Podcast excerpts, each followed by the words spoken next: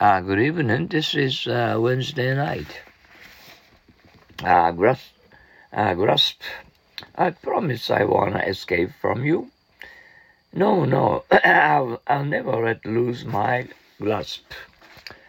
Uh, that uh, instructor speaks very fast, uh, doesn't he? Yes, but I can grasp, uh, grasp what he says pretty well. Uh, grass. Uh, may I go out now, Mom? Yes, but uh, pray on the grass. Don't go into the mud again. Grave. Is this uh, National uh, Cemetery, Roy? Yes. Uh, and the grass is uh, very well taken care of, isn't it? Soldiers are buried in these graves. There must be something very important. Important?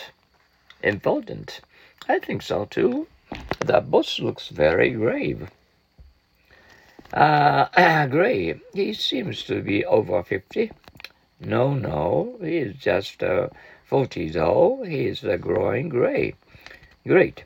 You have been to Japan, so I'm sure you saw Mount Fuji.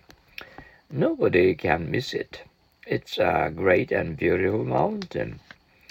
Listen, sis, Daddy will take us on a world trip. Uh, next summer. Uh, Greek, say, I wonder who ever thought of the idea of Olympic Games first. The ancient Greeks, I guess. That's right. They held those games in some city in Greece. Green, I didn't think you remember that. It's still green in my memory. Greet, how did you like uh, his speech? Well, it wasn't too bad, but the very remark I thought good was uh, greeted with hisses. Uh, grocery. I get hungry at night. What shall I do? Well, that's why I'm taking you to a grocery store. Uh, fall to the ground. Uh, did they carry out their plan? No, that uh, plan fell to the ground after all. This um, uh, story sounds um, groundless.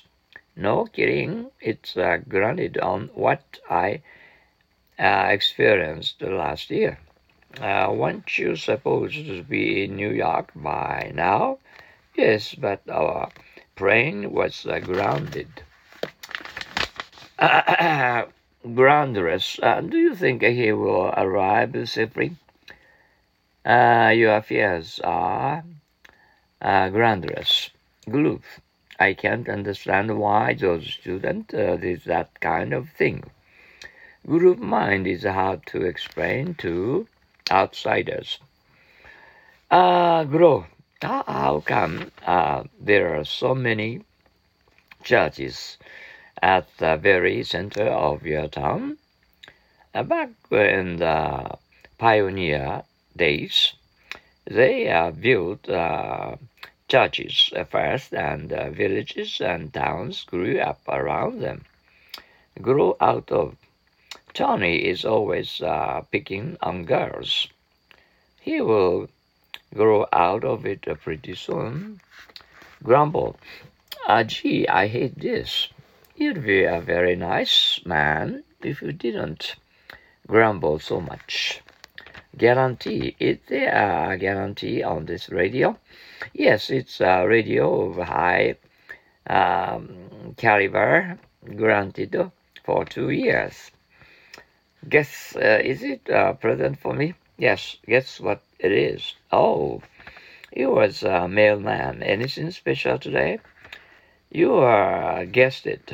A letter for you from Japan. Guide. I am a stranger here.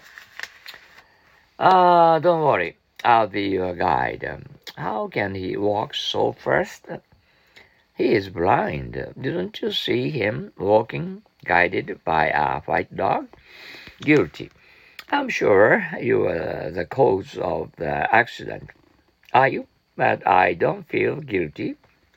you should blame them. Did you hear the uh, sentence? Yes, he was found guilty. Can't you answer the letters tomorrow? I suppose I can, but I feel guilty. Gulf. Jack and Tom don't talk to each other, do they? No, there have been a gulf between them since they followed the other day. Guts. He made another big mistake. I don't think he will get over it this time. I do. He has uh, more guts than you think. Guy. Do you like him?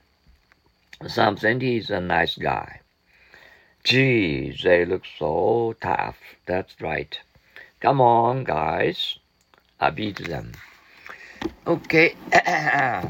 and I went to the barber's to have my hair cut, you know, and short cut. Oh, we feel cool. Okay. And um, how was your Wednesday today? Uh, it was a nice day for you. And uh, okay, have a good night's sleep and see you tomorrow.